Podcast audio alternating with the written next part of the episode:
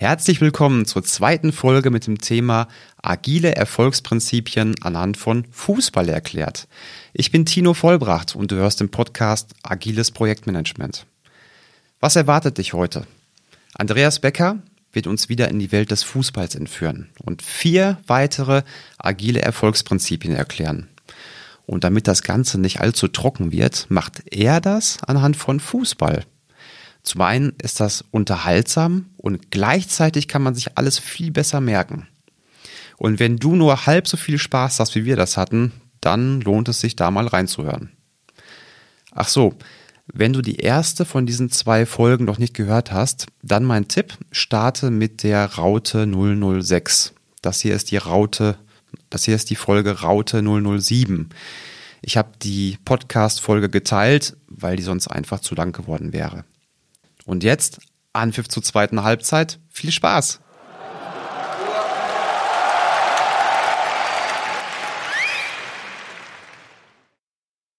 Würde ein Trainer für diesen Spieltag, was er sich jetzt vorstellt, für dieses eine überschaubare Spiel, alles aufschreiben, die Taktik, wer wo spielt, ähm, wie, die, wie seine Mannschaft äh, ja agieren soll, ähm, würde das für alle Spieler aufschreiben, das denen vor dem Spiel hinhalten oder geben, sagen so, liest dir das alles mal schön durch.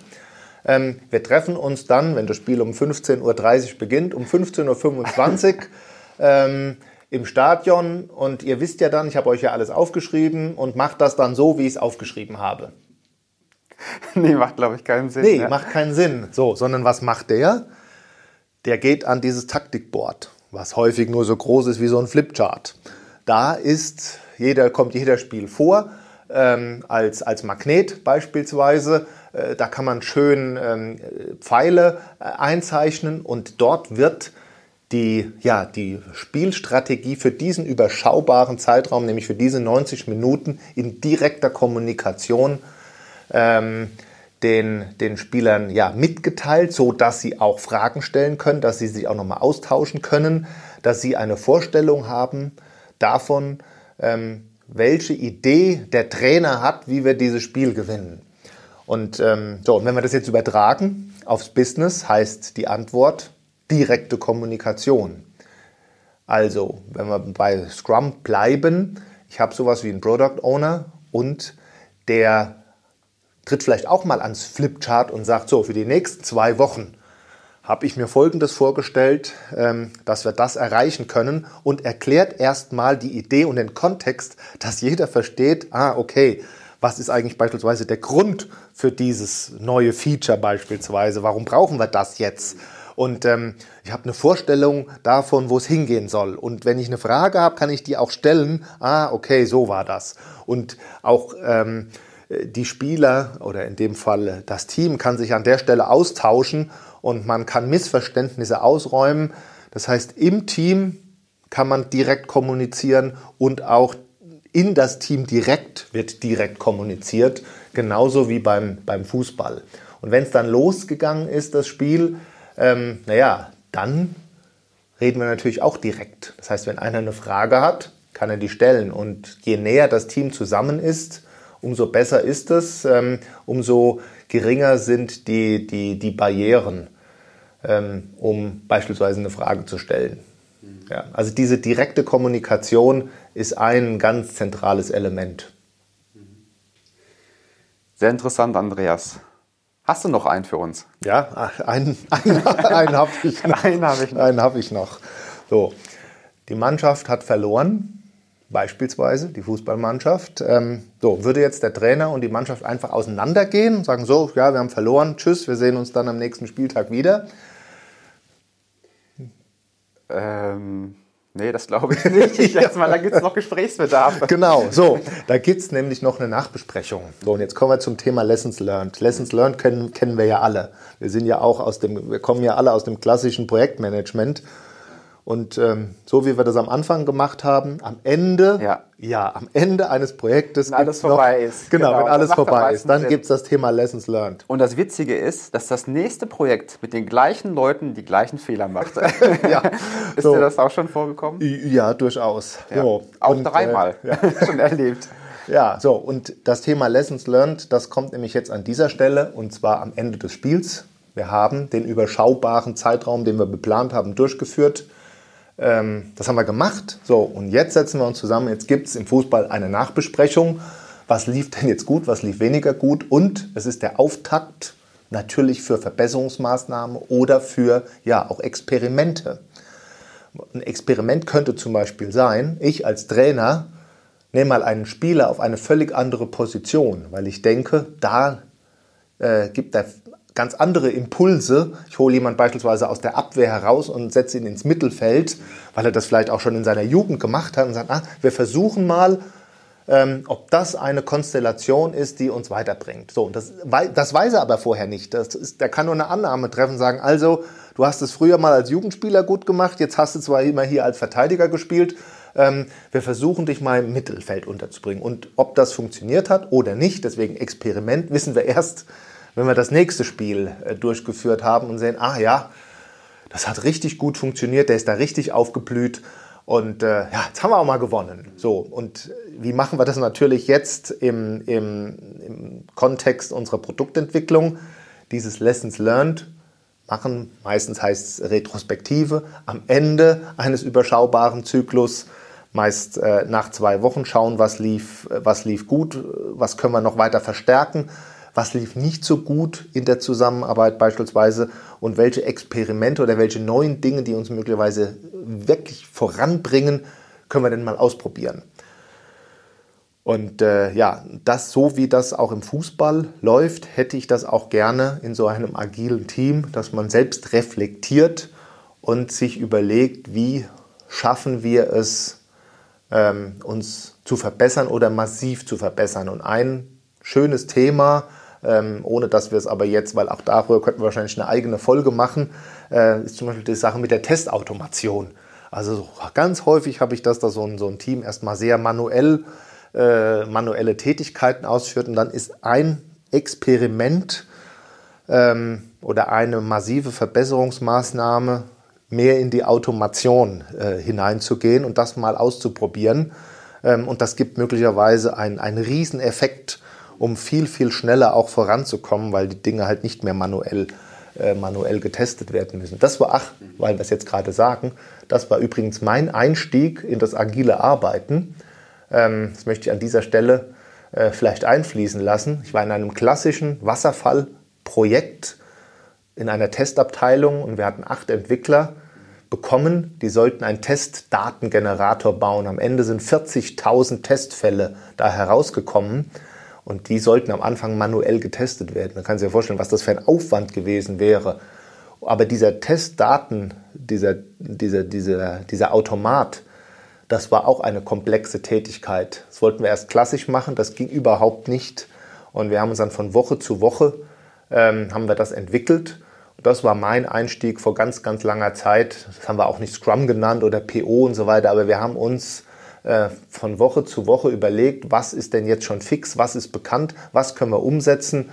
Und ähm, ja, das fand ich damals ganz interessant, äh, dass wir sozusagen, dass ich den Einstieg über die Testautomation in dieses agile Umfeld ähm, geschafft habe. Warum war das komplex? Weil sich die Anforderungen oder der Markt sich verändert hat? Nee, ähm, es war deswegen komplex, weil wir diese acht Entwickler, das waren alles Freiberufler, und die haben in diesem Kontext, es war zwar alles Entwickler, aber in diesem Kontext haben die noch nicht entwickelt. Und du hattest ja bei deiner Einleitung gesagt, ich war auch schon mal bei Behörden. So, und das war so ein Behördenthema. Und jetzt äh, war das in Berlin. Da lief alles zentral zusammen, aber die einzelnen Bundesländer, die können ja immer selbst entscheiden, wie sie etwas machen dürfen. So, das heißt, diese Anforderungen, die da ankamen, die haben sich auch ständig geändert. Und wir konnten nicht sagen, nur weil das jetzt das Bundesland Hessen so macht, macht das auch Bayern so. Die einen haben schon ihre Anforderungen abgegeben, die anderen Wochen später. So, das war hochdynamisch, dieses Umfeld. Also einmal von den Anforderungen und auch vom Kenntnisstand, Entwicklungsstand unserer Entwickler. Ähm, also was da ankommt und wie wir es umsetzen. Das war alles mit viel Fragezeichen versehen. Und da sind wir klassisch, ähm, ja, kann ich sagen, über Wochen und Monate haben wir das versucht. Das lief sowas von unrund. Und diese Sache, wir gehen jetzt mal auf die Wochenweise ähm, auf die wochenweisen Zyklen, das hat tatsächlich gut funktioniert. Und von da an war ich so begeistert von dieser agilen Vorgehensweise, dass ich sagte, ich mache jetzt nur noch das. Damit bin ich sozusagen auf die andere Seite äh, übergewechselt. Okay, schön. Also der Kunde war zufrieden. Am Ende war der Kunde zufrieden und wir auch, weil es tatsächlich gelungen ist, äh, das ähm, umzusetzen. Und wir hatten unseren Testdatengenerator, der diese vielen, der das manuelle Testen, das manuelle Testen war äh, zu einem bestimmten Prozentsatz immer noch erforderlich, aber eben nicht mehr für die Masse der Testfälle. Ja. Okay. Gut. Willst du noch einen? Gerne, ja? gerne. So, ähm, der Trainer möchte ja was haben. Der möchte, dass die Mannschaft seine Philosophie umsetzt. Und ähm, die Mannschaft, sage ich mal, soll liefern. Und an dieser Stelle ja, stelle ich dir die Frage, sehen die sich eigentlich nur einmal in der Woche am Spieltag?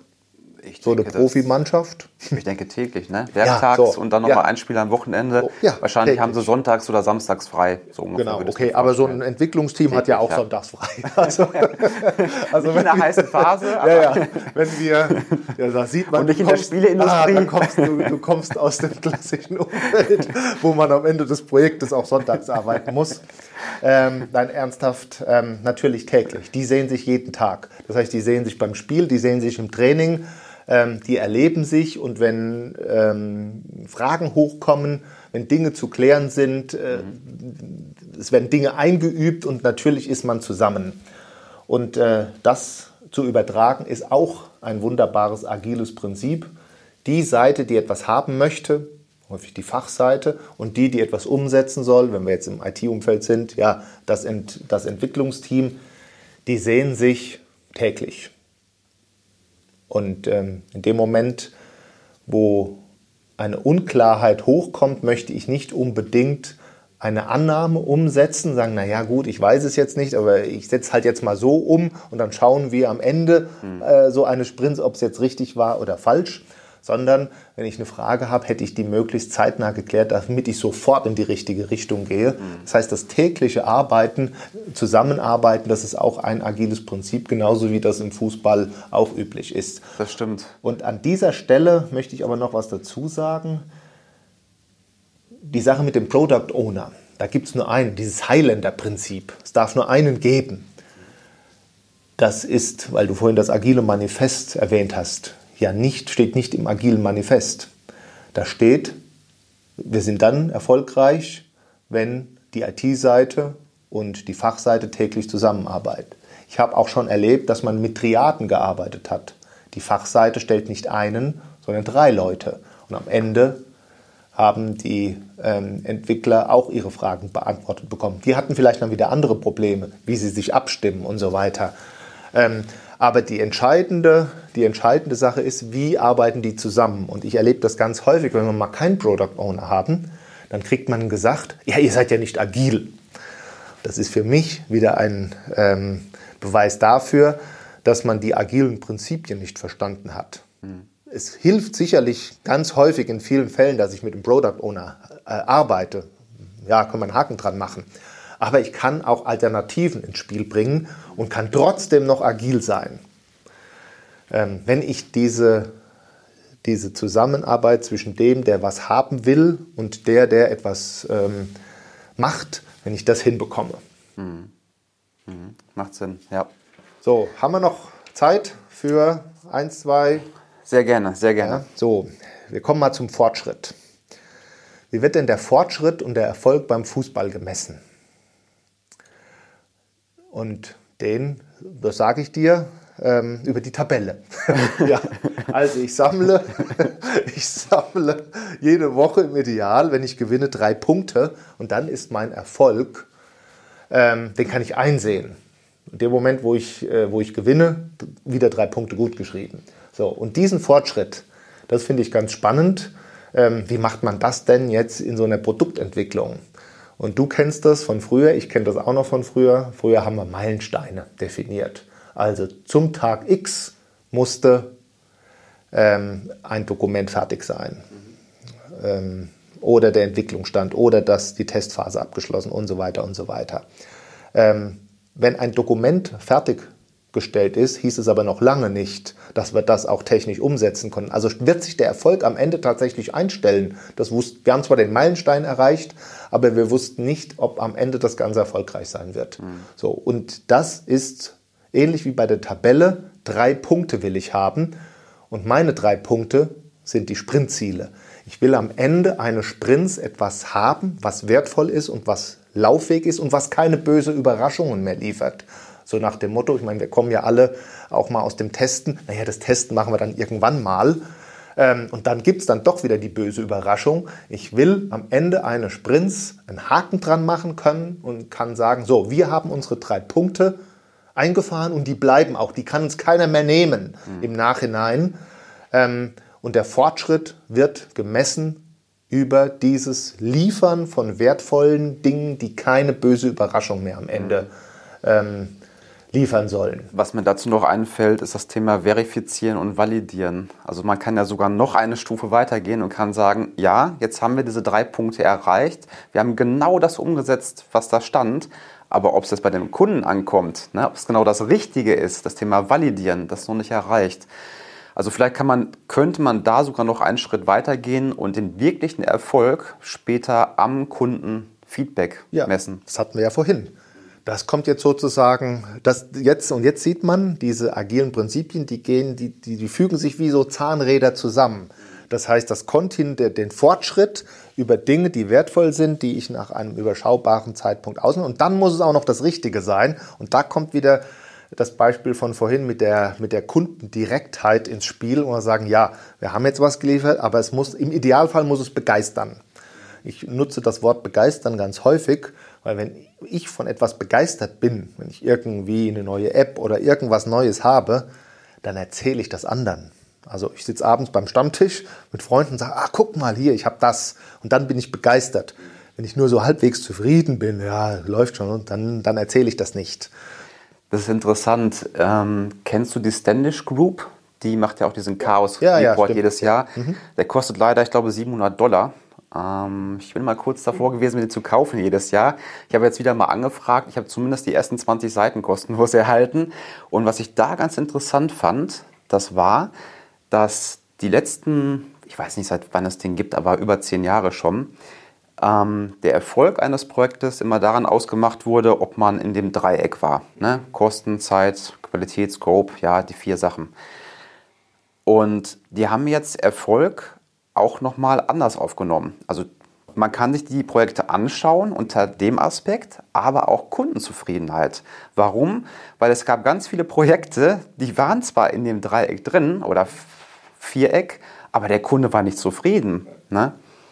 eigentlich ist das das Maß der Dinge, kann man sagen. Ja, so, genau. Und das sind wir nämlich genau bei den, bei den, der Fan ist dann zufrieden, wenn seine Mannschaft drei Punkte eingefahren hat. Ah, in der Tabelle bin ich wieder zwei Plätze ähm, hochgestiegen und wir haben uns dem Ziel, am Ende wollen wir einen Tabellenplatz oberhalb von Schalke haben, äh, wieder genähert. Wir nähern uns langsam, ja, um äh, das, die Sache mit den Zielen nochmal aufzugreifen. Ähm, ich würde nochmal zurück zum Eingang gehen mit, den, mit diesen Prinzipien, nochmal auf das Thema Flexibilität zurückzukommen. Ähm, das haben wir schon mal so ein bisschen angerissen und ähm, das, äh, schließt, das schließt jetzt wieder den Kreis, weil ich am Anfang ja gefragt, würde man einen Trainer zwingen, die komplette Saison durchzuplanen, alles festzulegen. Und äh, deine Antwort war nein. Und ich habe das erstmal über das Thema, ich habe erstmal eingeleitet über das Thema Komplexität. So, das heißt aber jetzt auch, wir brauchen irgendeinen Mechanismus, der es uns ermöglicht, dass wir flexibel bleiben. Also beim Fußball kann ich natürlich umstellen. Ähm, ich habe die Möglichkeit, ich habe eine Pause, ähm, ich kann ein- und auswechseln, ich kann da was reinrufen, ich kann in einem gewissen Maße flexibel bleiben. Und wenn das nächste Spiel anfängt, kann ich komplett alles umstellen. Könnte ich. So, und dafür brauchen wir aber auch in, unserem, in unserer Produktentwicklung einen Mechanismus. Und dieser Mechanismus heißt in ganz vielen Fällen Backlog. Ähm, weil das eben kein starres Dokument ist, was ich nach einer Phase abgeschlossen habe, wo ich Schwierigkeiten hatte, dass es überhaupt dass einer unterschreibt und ich äh, abends äh, drei Bier aufgemacht habe, äh, sagt, endlich, äh, nach drei Monaten ist es geglückt, das abzuschließen. Ich habe alle Unterschriften und jetzt haben wir das Stein Auftrag gegeben. Aber jetzt will es auch keiner mehr anfassen. Und das ist das Entscheidende. Ähm, eigentlich will ich Änderungen, die Sinn ergeben und die auch notwendig sind, ja, willkommen heißen. Sagen, ach ja, das macht jetzt richtig Sinn, dass wir an dieser Stelle das umsetzen. Wir wollen flexibel ähm, auf diese Anforderungen eingehen. Ich muss dir ganz ehrlich sagen, als ich früher noch mit Spezifikationen gearbeitet habe und da war äh, die Unterschrift drauf, habe ich geblockt, wenn einer ankam und sagt, ja, wir könnten aber auch noch dieses und jenes. Ähm, ich habe innerlich geblockt und habe mich gewehrt und gesagt, oh Gott, wird das Paket wieder aufzumachen, das mache ich nicht. Also ich bin in den Widerstand gegangen. Heute gehe ich überhaupt nicht in den Widerstand und sage, ja, okay, wir haben eine super neue Idee. Guck mal, wir haben hier einen Backlog. Ähm, an welcher Stelle äh, denkst du denn, können wir das einflussen? Und dann gehen halt andere Sachen nach unten. Ähm, ich habe diesen Widerstand aufgegeben und bin heute durchaus bereit, wenn jemand mit einer guten äh, Idee ums Eck kommt, das kurzfristig auch ähm, beim, beim nächsten Zyklus, den wir beplanen, mit reinzunehmen. Das heißt, ich habe meine innere Selbst ich merke das äh, selbst bei mir, dass ich meine innere Haltung in den letzten Jahren diesbezüglich geändert habe. Das stimmt. Das ist ja der klassische Change Request, der dann gemacht wird. Und grundsätzlich ist das ja auch kein Problem. Dafür ist er ja auch da und das heißt nicht automatisch, dass wir den umsetzen. Das Problem beim Change Request ist nur, und manchmal gibt es ja auch vier, fünf Change Requests in einer Woche, dass die einfach Aufwand bedeuten. Nicht nur für den Projektleiter, der muss das Thema prozessieren, sondern auch für die Mannschaft dahinter. Ne? Und das kostet einfach Ressourcen, das muss bewertet werden. Ähm, ja, der Impact muss abgeschätzt werden. Vielleicht geht es schnell, die Änderung, aber im Prinzip entsteht durch jeden Change Request auch wieder Risiko. Und das große Problem ist, dass der Endtermin immer gleich bleiben soll ne, dabei. Nur man hat zusätzliche Arbeit. Ja. Und klar, dabei ist das ja, anders. Weil du das ähm, eiserne Dreieck ins Spiel gebracht hast, naja, üblicherweise ist es so, ich habe eine Entwicklungsmannschaft, die wird bezahlt und die ähm, denen gebe ich einen, einen, einen Auftrag, zwei Jahre Zeit und dann oder ein Jahr und äh, oder kontinuierlich wird an dem Produkt gearbeitet und dann kommt die Arbeit zu diesem Team. Ähm, und ich habe durch den Mechanismus des Backlogs hier absolute Flexibilität. Ich kann jederzeit umstellen und ich bin nicht mehr innerlich ähm, angespannt und sage, oh nee, bloß nicht, äh, ich muss hier meine Spezifikationen irgendwie anfassen. Ähm, das heißt, ich heiße tatsächlich Änderungen auch willkommen, denke, ah, super tolle Idee, ähm, können wir gerne mit einfließen lassen. So, mhm. Und was wir jetzt gemacht haben, ähm, wir haben über agile ja, Prinzipien ähm, gesprochen und haben jeweils äh, das Thema Fußball genutzt und ähm, ja, haben, glaube ich, eine ganz schöne Sammlung von Prinzipien äh, gefunden, die man und besprochen, die man in so einem komplexen Umfeld hervorragend anwenden kann. Ich glaube, das ist mir nochmal wichtig. Achtung, Komplexität. Dafür ist das hervorragend geeignet. Mhm. Es gibt aber auch Bereiche, die sind nicht komplex und da kann es durchaus sein, dass Agilität sogar, ich sage das immer ganz bewusst, sogar nervt. Mhm. Ähm, weil wenn die Dinge feststehen, dann brauche ich einen guten Grund, den kann es auch geben. Ähm, warum ich hier agil vorgehe, aber ich könnte auch nicht agil vorgehen und bin auch erfolgreich. Hm. Hochinteressant. Hochinteressant. Andreas, erstmal besten Dank dafür. Das war wirklich ganz toll, finde ich. Also das Agile Manifest, das kenne ich ja auch schon seit vielen Jahren. Aber das mal von der Seite aus zu betrachten, da gehen einem doch, glaube ich, die Augen auf. Also von daher finde ich das eine richtig klasse Idee. Und ich glaube, das ist auch ein Differenzierer von dir, ähm, viele beten es einfach nur runter mit PowerPoint-Folien. Du bist da nicht so der Freund von PowerPoint, gefällt mir auch gut. Und das Ganze anhand von Fußball lebendig zu erklären, finde ich gut. Wenn jetzt jemand sagt, Mensch, das hört sich interessant an, wir bei uns im Scrum, wir kommen nicht so richtig voran. Also wir haben eine bestimmte Performance, aber irgendwas, irgendwas passt dann nicht. Wir haben noch viele Fragen, die offen sind, irgendwie hakt es im Getriebe und gerade auch bei diesem Thema Mindset, vielleicht ist das der Schlüssel zum Erfolg. Ähm, ich glaube, man kann dich auch buchen. Du bist ja freiberuflicher Coach.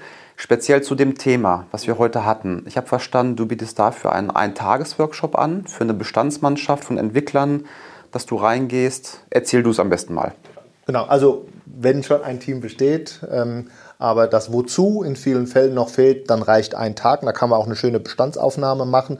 Wir hangeln uns, ich nehme auch da in diesen, in diesen Fällen das Thema Fußball. Ähm, wir greifen diese Prinzipien auf und überlegen, wie haben wir das denn bei uns in unserem Kontext umgesetzt? Und wo gibt es da noch Luft nach oben oder wo sind wir schon ganz gut? Da ist eine Bestandsaufnahme. Oder bei neuen Teams mache ich das im Prinzip auch immer, aber da brauchen wir dann eher zwei Tage, neu anfangen komme ich auch über dieses Thema Fußball. Was sind die Prinzipien und wie wollen wir das in unserem Kontext äh, umsetzen, dass es zum Leben ähm, erweckt wird. Und ähm, ja, das ist eigentlich, du hast gerade schon gesagt, Alleinstellungsmerkmal von mir. Mhm. Und ähm, ich habe mich darauf zugespitzt und ähm, agiler Taktik.coach. Darüber kann man mich erreichen. Ähm, da wird schon sozusagen in der, in der Domain klar, ah, mhm. okay, es geht irgendwie um agil, es geht um Taktik und äh, das Ganze hat einen Coach-Hintergrund, also agiler Taktik.coach ist meine Domain. Super, werde ich auf jeden Fall in den Show Notes verlinken. www.agilertaktik.coach. Genau. Okay, prima. Ja, vor allem das Interessante finde ich auch, wenn man daran denkt, man holt sich einen Trainer für diese Themen Agilisierung oder einen Coach, da denkt man häufig ja an ja, und Mindset-Änderungen, an vier Wochen, acht Wochen. Ne? Was kostet uns das Ganze? Und man hat eigentlich nicht im Hinterkopf, dass man sowas auch ziemlich schnell machen kann an einem Tag oder in zwei Tagen in so einem Workshop. Und ich bin davon überzeugt, dass das schon viel bewirken kann. Ja, wobei, oh, da muss ich, da muss ich noch mal reingrätschen. Wir machen das zwar und ähm, wir heben das auch auf. Also es ist nicht so, dass das dann, dass wir das sozusagen einmal erarbeitet haben und dann kommt es in die Papiertonne, sondern das bleibt. Und immer, wenn uns was auffällt, dann gucken wir uns, da entsteht so ein schönes Netz. Ähm, was sind denn diese Prinzipien hergeleitet über Fußball und wo stehen wir denn? Ähm, wie ist da unser, wie ist da unser, ja, ich nenne es jetzt mal Reifegrad, wie haben wir das denn schon äh, umgesetzt? Ähm, und das bleibt erhalten und immer wenn wir feststellen, ah, da hat jetzt, da gehen die Gedanken nochmal rüber in die alte Welt, mhm. dann gehen wir an dieses Netz zurück und schauen uns das nochmal an und bringen nochmal das Beispiel zurück. Also, weil du gerade das Thema Mindset angesprochen hast, das ist, das ist tatsächlich nur der Auftakt, es ist nur der Versuch, von Anfang an den Beteiligten das Wozu nahe zu bringen und nicht gleich mit dem Framework und das ist das und das ist das und das müssen wir jetzt so machen, mhm. sondern ähm, wir steigen oder ich steige über das Wozu ein, aber ich muss dann mitunter doch nochmal zurückgehen und wir müssen uns daran erinnern, äh, was wir am ersten Tag oder am zweiten Tag diesbezüglich besprochen haben. Also äh, ist es leider nicht so, dass es dann, dass es sofort äh, ins Blut übergegangen ist. Mhm. Okay, also es ist eine Bestandsanalyse und erstmal den Raum öffnen, um dieses Mindset zu genau, bekommen. Das ist der mhm, Start. Genau. Viel besser als andersrum. Lies dir mal Scrum durch, mach mal ein Scrum-Seminar und dann führ es mal ein. Hm? Hm? Gefällt mir gut. Okay. Zum Schluss, Andreas, nochmal vielen Dank dafür. Möchtest du dich outen? Möchtest du nicht outen? Du bist ja wahrscheinlich Fußballfan. Ja, ja, Ansonsten hättest du nicht so viel Ahnung, dieses Thema aufgegriffen von welchem Verein du Fußballfan bist oder ja. ist ja. du irgendwo in der dritten Liga und denkst dir, ach, nee, ich, ich kann das gerne sagen. Also ich habe früher selbst Fußball gespielt. Ähm, ich stand früher ähm, mit Dauerkarte im Fanblock der Frankfurter Eintracht. Da stehe ich heute nicht mehr, weil das einfach zu viel Zeit äh, frisst. Aber bin natürlich noch, ja, gehe ab und zu mal ins Stadion und schaue natürlich auch Spiele. Ähm, und äh, glaube, es ist auch wichtig, dass das authentisch rüberkommt. Also wenn ich überhaupt, wenn ich von dem Thema Fußball gar keine Ahnung hätte, das selbst nicht erlebt hätte und da auch kein Fan wäre, wäre es, glaube ich, nicht, wäre sehr unauthentisch, wenn man das Thema aufgreift. Ähm, so, also ich kann da, aber auch mit Anekdoten beispielsweise, das ist auch das Schöne, wenn man aus so einem Workshop in die Pause beispielsweise geht, dann hört es ja nicht auf. Wie gesagt, viele interessieren sich für Fußball und dann äh, kommt man da auch drüber ins Gespräch. Also das Thema Fußball verbindet. Mhm. Okay. Cool, alles klar. Gut, dann sind wir auch schon am Ende dieser Podcast-Folge angelangt. Ähm, wenn du jetzt sagst, lieber Hörer, das hört sich interessant an, also speziell dieses Thema Agilität, das war so, dass du gesagt hast, jo, davon würde ich gerne mehr hören. Ähm, hinterlass gerne einen Kommentar, beispielsweise bei LinkedIn oder auch bei Facebook, wie dir das gefallen hat und vor allem auch, welche Themen in diesem Zusammenhang für dich noch interessant sind. Also es gibt so viele Themen, die mir einfallen, die man da bringen kann, von User Experience, wie kann man das frühzeitig einbauen, hin zu Leadership, nochmal nachzufragen, wie kann man da jetzt reingehen als Geschäftsführer oder als Führungskraft, ohne dass man ja, ich sag mal, einfach diesen Ehrenkodex vom Leadership verletzt sozusagen. Also es gibt unwahrscheinlich viele Themen. Ich kann mir die ausdenken. Andreas kann auch irgendwas erzählen. Aber gemäß dem äh, agilen Manifest besser wäre es, wenn der Kunde, also du als Zuhörer, mal sagst, was bewegt dich einfach zu dem Thema. Und dann, Andreas, würde ich sagen, treffen wir uns nochmal wieder und machen dazu nochmal eine Podcast-Folge. Ne? Jo, gerne. Alles klar. Vielen Dank, dass du da warst, Andreas. Ja, danke für die Einladung. Tschüss. Tschüss.